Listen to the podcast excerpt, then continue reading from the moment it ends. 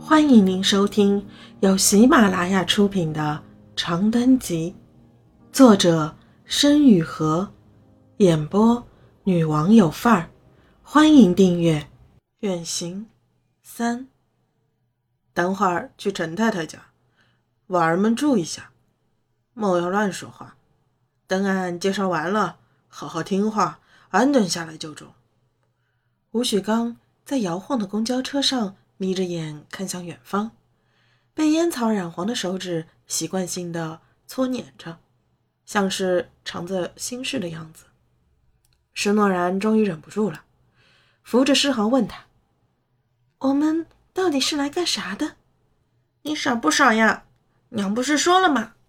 俺们是跟着吴叔来城里长见识的。”诗航浑身乱扭着大喊，被施诺然。瞪了一眼，捂住嘴，于是扭得更厉害，闹起脾气来也不让他摸。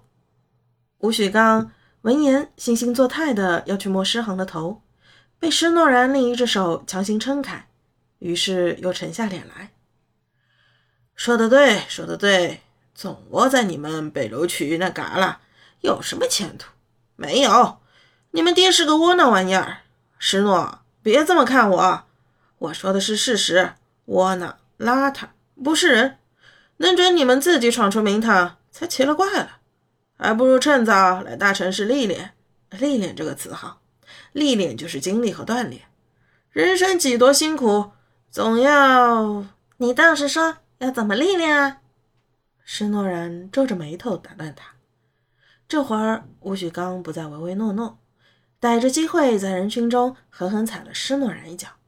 一脸无辜的假笑着说：“妮儿要懂得培养自己的耐心，到了你们就知道了。”刺耳的刹车声很快响起，施诺然被迫趔趄着拉住扶手，以抵抗向前冲的惯性。他低下头看了一眼自己灰暗的鞋尖，随即毫不畏惧地抬头怒视吴许刚，直到把人看得心虚，扭过头去。仿佛将两道目光化作了高瓦数的射灯，不将人烤得浑身难安就不罢休。可惜这质朴的执拗和叛逆没能坚持到最后。一行人的目的地位于京西五环一处高门大户的小区，老远望去，几栋高楼好似兔子板牙，白且方正，笔直的沿着红墙院站了一排。吴许刚在院墙门口同保安脸红脖子粗的交涉了许久，最终无奈的打了一通电话。施诺然依稀听得话筒里传来女人的声音，平淡短促的像北流渠冬天的雨，不比宋小芳那样一嗓门捅破天。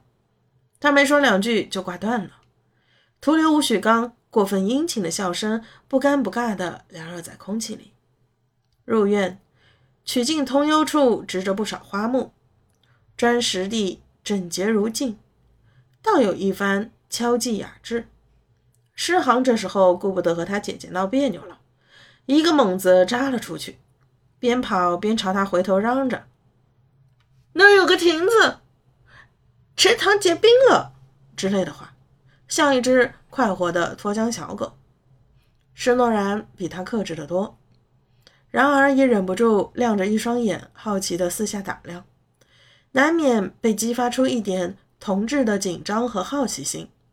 他感觉自己这辈子从没有在萍乡见过这么高的楼，仰头望去时脖子都要断了。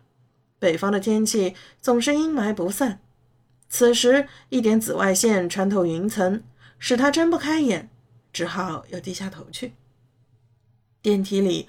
吴喜光习惯性的想从兜里掏烟盒，却在最后一刻止住了，改做老陈的拍腿。